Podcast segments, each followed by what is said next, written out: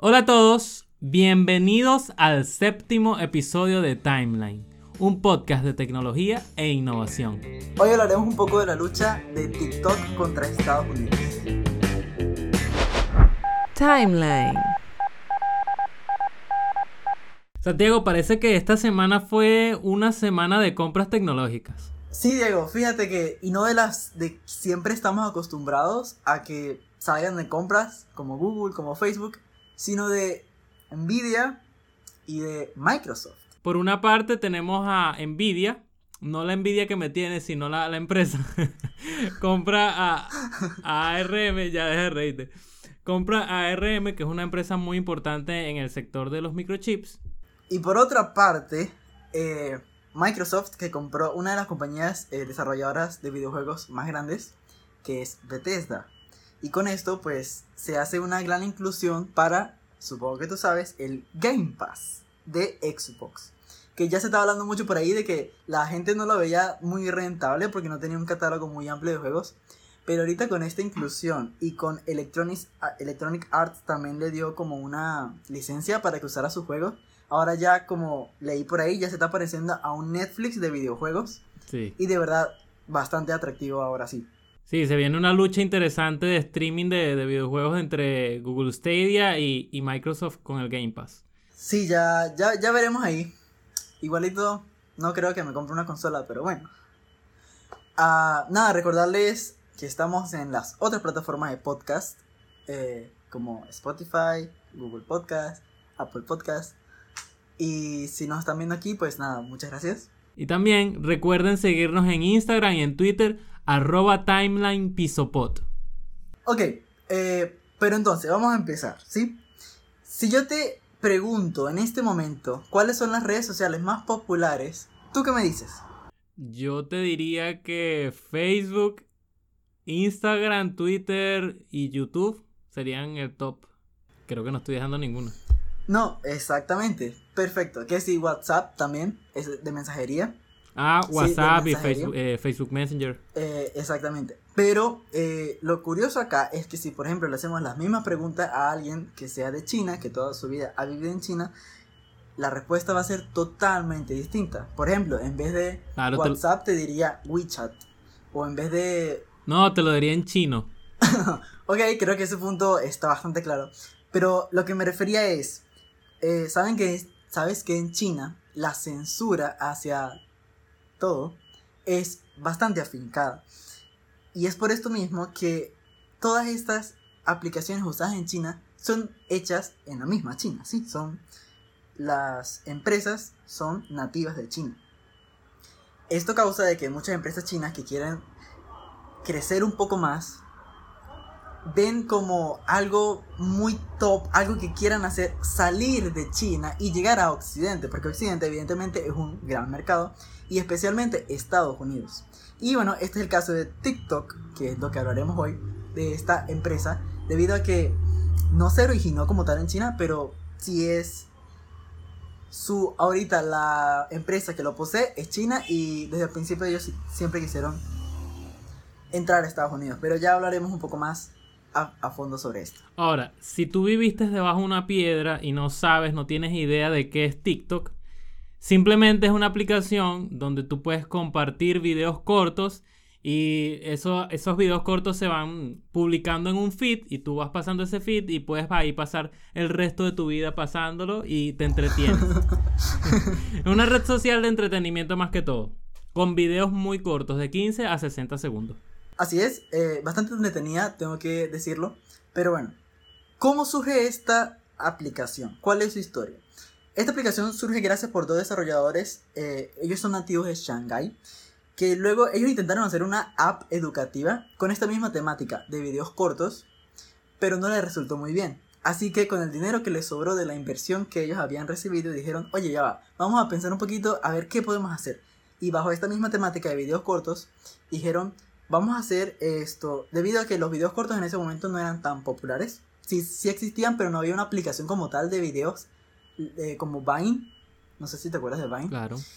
Eh, que descansen Pero bueno, entonces ellos, sí, ellos agarraron eh, este dinero y dijeron, vamos a ponerle sonido que la gente pueda ponerle música fácilmente a un video.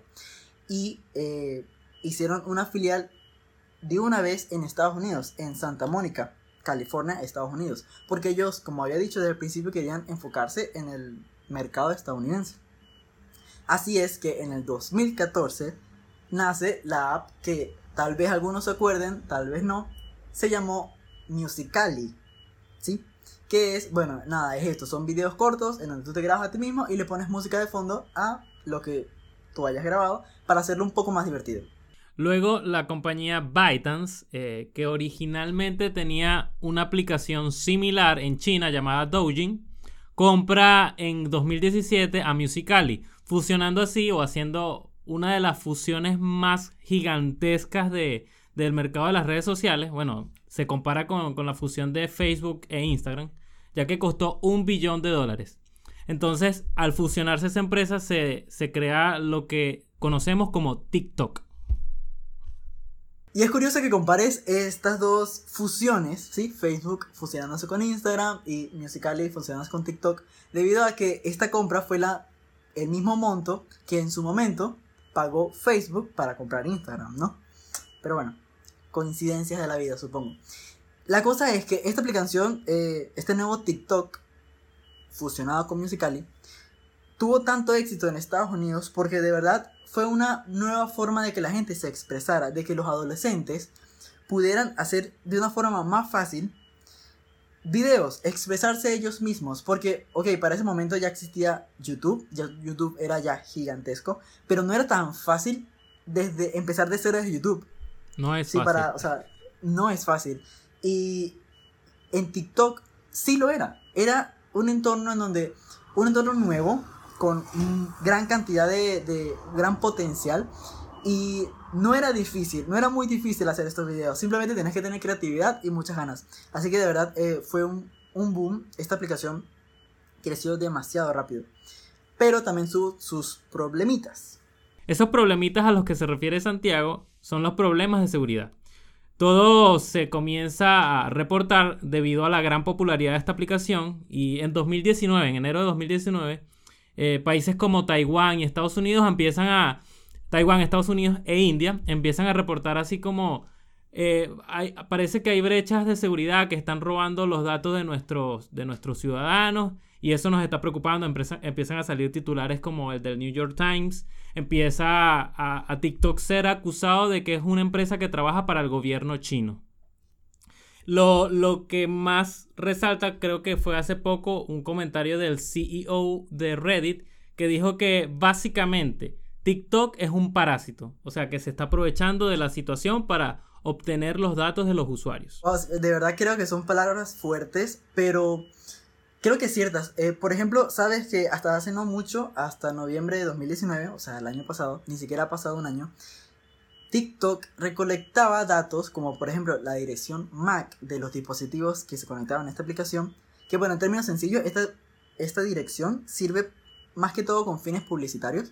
Ella reconoce el hardware del dispositivo, pero la cosa es, y lo importante, es que en Android esto está prohibido. Tú no lo puedes tú no puedes agarrar la dirección MAC de un dispositivo de donde está usando tu aplicación y guardar esos datos o si lo haces tienes que explícitamente decirle al usuario, oye, lo voy a hacer. Y TikTok no hizo esto. O sea, se saltó todos esos pasos de seguridad y hasta que no la descubrieron, oye, ya, ya, lo arreglo, ya lo arreglo. Y lanzó una actualización. Bueno, ya no lo hacemos. Oye, mm, algo, algo extraño. Ya conociendo el contexto de, de la situación de TikTok y de cómo nació, planteamos y ponemos a la mesa un tema que es la guerra entre Estados Unidos y TikTok. Como muchos ya saben, desde 2018 hay una guerra comercial entre Estados Unidos y China, empezando con el baneo de una empresa muy famosa llamada Huawei y así otros problemas hasta llegar a, la que ha sido más controversial ahora, que es TikTok. Eh, el 7 de julio, el secretario de Estado, Mike Pompeo, el secretario de Estado de Estados Unidos, este, dijo unas declaraciones que, que pudieran sugerir lo que es el comienzo de la lucha entre TikTok y Estados Unidos. Dice lo siguiente. Estados Unidos está analizando prohibir TikTok y otras aplicaciones chinas de redes sociales.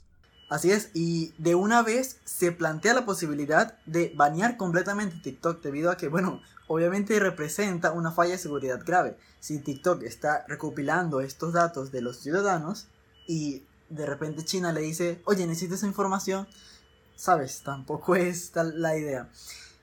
Pero no pasó nada durante un mes, pero el 6 de agosto, Trump prohíbe cualquier transacción o negocio con ByteDance, que es, bueno, la dueña de TikTok. Y además dice que si quiere seguir manteniendo las transacciones o seguir operando en Estados Unidos, tiene que ser vendida a una empresa estadounidense. Mm, algo...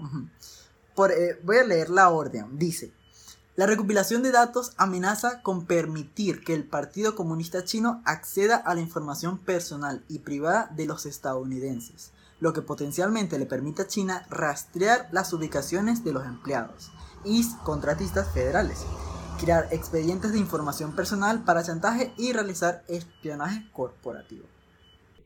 TikTok es baneado, o sea, no puede ser usado por, por todas las ramas militares que tiene Estados Unidos. O sea, si tú eres un militar no puedes usar TikTok ni tenerlo en tu dispositivo ni en el dispositivo de trabajo. Si eres parte del staff de Joe Biden, que es el candidato a la presidencia, tampoco puedes utilizar esta aplicación ni tenerlo en ninguno de tus teléfonos. Si eres parte del Senado o, de, o si eres parte, si eres algún empleado federal, no puedes por ningún motivo tener esta aplicación ni usarla. O sea, como tal ya está prohibido para para el gobierno interno de, Estados Unidos que, sus usuarios o que sus empleados tengan esta aplicación instalada. Y no solo de la parte del gobierno, porque también si trabajas en Amazon no vas a poder tener esta aplicación instalada en tu teléfono. Eh, creo que ya llega bastante lejos. Pero bueno, a todo esto, ¿qué dice TikTok? ¿Sí? ¿Cómo se define TikTok? Bueno, según TikTok, esto es mentira, ya que la información que ellos guardan obviamente no llega al gobierno chino y ni siquiera se guarda en China. O sea, ellos dicen que los servidores está todito en Estados Unidos y que ellos no mandan ningún tipo de información, aunque es algo obvio que ellos van a decir eso, pero bueno. Sí, el CEO también es americano, el 40% de los inversionistas son americanos, entonces ese es su sus argumentos de defensa. Sí, exactamente. Eh, y aparte, el gobierno chino, ¿sí? el ministro de Relaciones Exteriores, también salió a defender un poco a TikTok y dijo, oye, lo que está haciendo Trump es mucha hipocresía, está diciendo cosas sin sentido y que además atentan con, bueno, las leyes de, de la OMC, en realidad nombrada la OMC, sí, la Organización Mundial del Comercio, debido a que él no tiene pruebas, simplemente son conjeturas que él está haciendo y está obligando a una empresa que se venda. Mm, eso está raro. Pero no importa porque Microsoft dijo, dale, yo la quiero comprar. Y esto, bueno, esta salió y dijo que está en conversaciones, de una vez, de una vez se contactó con TikTok y esto, nada, está interesada en comprarla o comprar una parte de la que se encarga de Estados Unidos, Canadá, Australia y Nueva Zelanda, ya que estos países también tienen un poco de temor, digámoslo, sobre este tema de privacidad. Luego de eso, el 18 de agosto, Oracle se suma a la carrera por querer comprar TikTok. Este, ya se sabe que previamente ya los inversionistas de Oracle habían hablado con los inversionistas de ByteDance, este, entre ellos Sequoia Capital y General Atlantic, dos grandes empresas americanas con, con inversiones en TikTok. Y, según una fuente, o sea, era un rumor, este, ya, ya estaban tratando de llegar a un acuerdo. Sabes que algo interesante de esto es que el dueño de Oracle, Larry, Larry algo, un señor llamado Larry, es muy amigo, podríamos decir, de Trump. Sí, incluso a, sí, de Donald Trump. Ha aportado, ha donado para la campaña de Trump, imagínate. Y pues eh, esta nueva empresa que salió como a decir yo también me interesa comprar TikTok, pues fue un poco más apoyada que Microsoft. Obviamente a Trump le va a interesar tal vez un poco más que sea una persona que conozca porque creo que es importante decir que Trump dijo que cuando se efectuara esta compra al Tesoro de Estados Unidos, sí, le iba o le debería corresponder un pedacito de esto. Simplemente porque, bueno, porque es Estados Unidos y porque esa empresa está en Estados Unidos. ¿Sabes? Así tipo, eh, como lo, lo, lo, que hablamos de Apple. Algo así, simplemente porque estás en mi tienda, tienes que pagarme un porcentaje. Eso es exactamente lo que quería hacer. No le basta con los impuestos. Ellos quieren un poquito más. no, no le basta con los impuestos. También, ahora si vas a realizar una compra, alguna transacción, chácata, también un pedacito para el tesoro. Pero bueno, avanzando un poco más, el 30 de agosto, luego que se empezara a especular tanto sobre esta compra, oye, TikTok, ya sabemos que esta compañía es china. China se enteró de esto, como que estaba causando mucho revuelo y dijo, ya va. Y sacó una ley que prohibía, ¿sí? Se cerraron un poquito el control sobre la exportación, ¿sí? Lo que qué se puede y qué no se puede exportar, especialmente en el área tecnológica, ¿sí? Entonces el gobierno tenía o tiene ahora la potestad, la potestad de decidir si eso, lo que tú estás exportando o vendiendo, puede ser considerado sensible y que puede ser usado en contra del país. En especial la propiedad intelectual, ¿no? Como es este caso, que es el algoritmo, el algoritmo de TikTok. Sí, lo que yo creo es que al final ByteDance no quiere estar atado a ningún gobierno, no quiere estar ni atado al gobierno de Estados Unidos ni atado al gobierno de China. Eh, y por eso es que ellos se ven como una empresa global. Ahora, las intenciones de TikTok no las sabemos. Proseguimos. El 13 de septiembre, eh, Microsoft, eh, perdón, TikTok rechaza definitivamente la oferta o el negocio que iba a tener con, con Microsoft. Esto deja la puerta abierta a otro comprador y es en este momento donde se empieza a venir con más fuerza el rumor de que Oracle iba a querer comprar no solo Oracle, sino también se une Walmart, extrañamente, y Twitter. Entonces son, son cuestiones que van apareciendo en el mercado y que hacen la situación aún más compleja. ¿Sabes qué? ¿Sabes que leí? Que tristemente, aunque Twitter, aunque sí fue un rumor, eso sí leí, lo de Twitter, Twitter, aunque quisiera comprar TikTok, creo que no tendría dinero. Leí que no tendría la liquidez suficiente como para decir, yo compro TikTok. No, o sea, actualmente no tienen esa potestad y me pareció me pareció triste porque siempre, he visto a, Twitter como algo que está presente pero que es chiquitito. Y creo que esto lo confirma.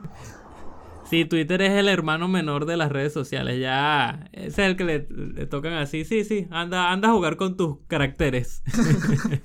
sí, me parece una muy buena analogía en realidad.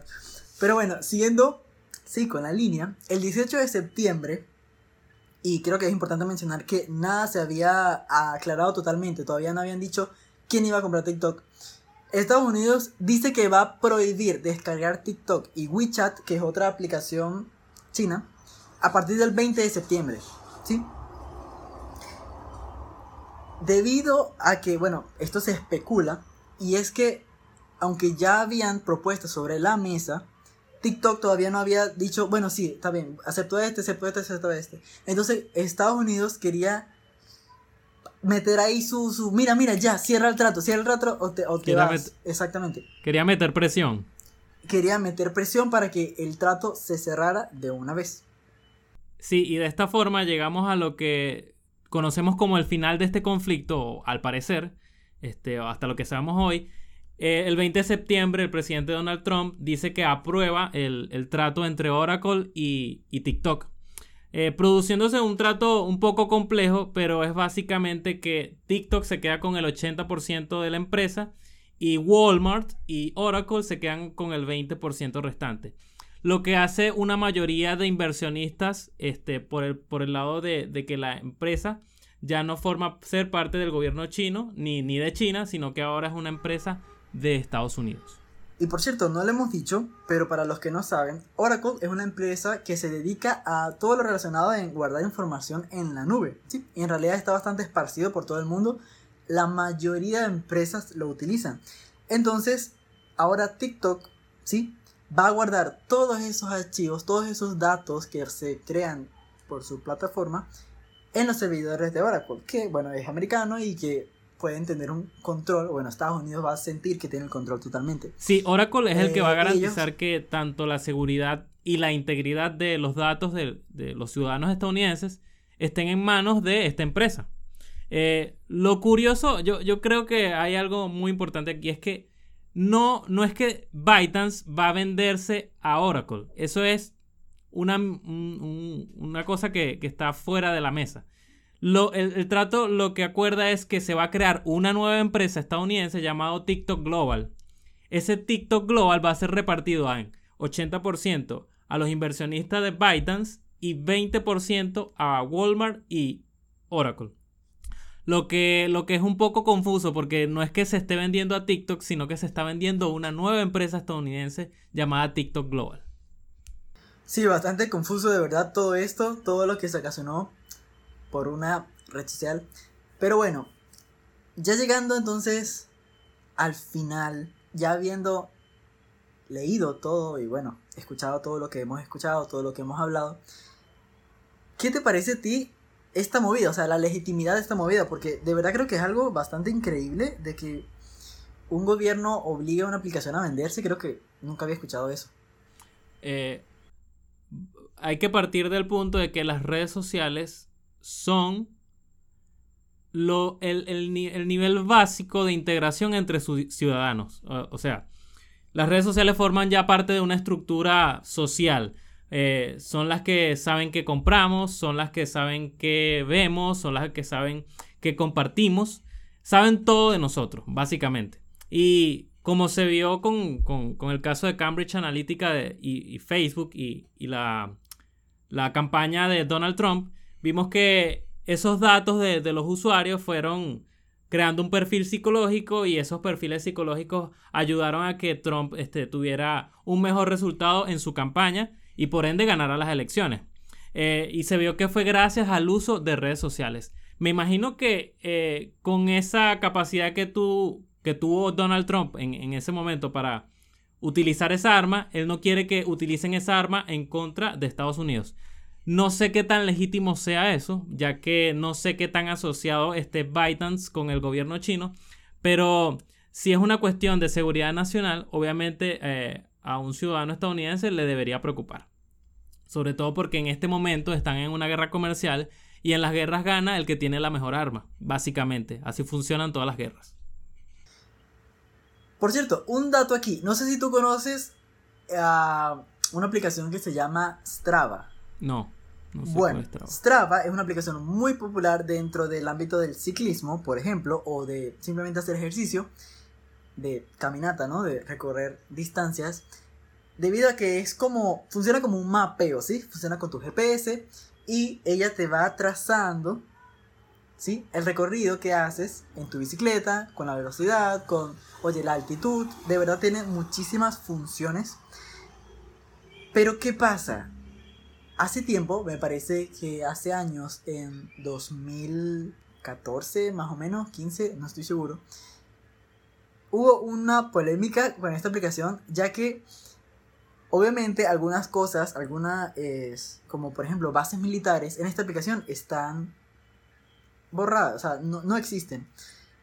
Pero, ¿qué pasa? Esta aplicación te permite compartir estos datos con el mundo, ¿sí? Con Strava. Eh, militares en las bases de Estados Unidos estaban usando esta aplicación. Y como esto realiza un mapeo y te pregunta, obviamente, oye, ¿quieres compartir esto con Strava? Y hace, para hacer un mapa, un mapa del mundo. Y los militares, pues, bueno, sí, está bien.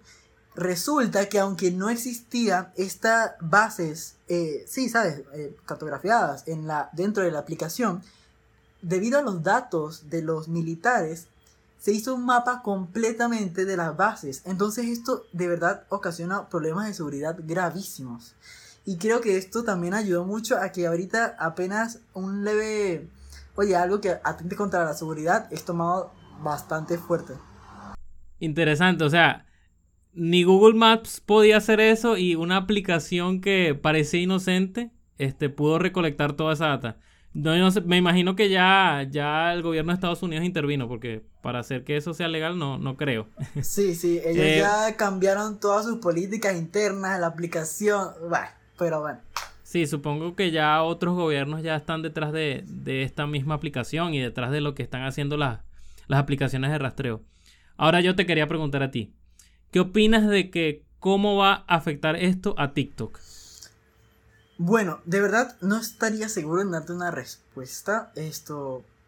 Pero sí me parece que tal vez no tanto como hubiera afectado si Microsoft la hubiera comprado. Porque en la misma. ¿Sabes que cuando Microsoft hizo su propuesta salió todo prepotente? ¿Sí? Y dijo: Yo te quiero comprar. Y cuando yo te compre, voy a hacer cambios radicales en tus políticas para que tengas la mejor calidad, para que pueda acomodarse el mercado.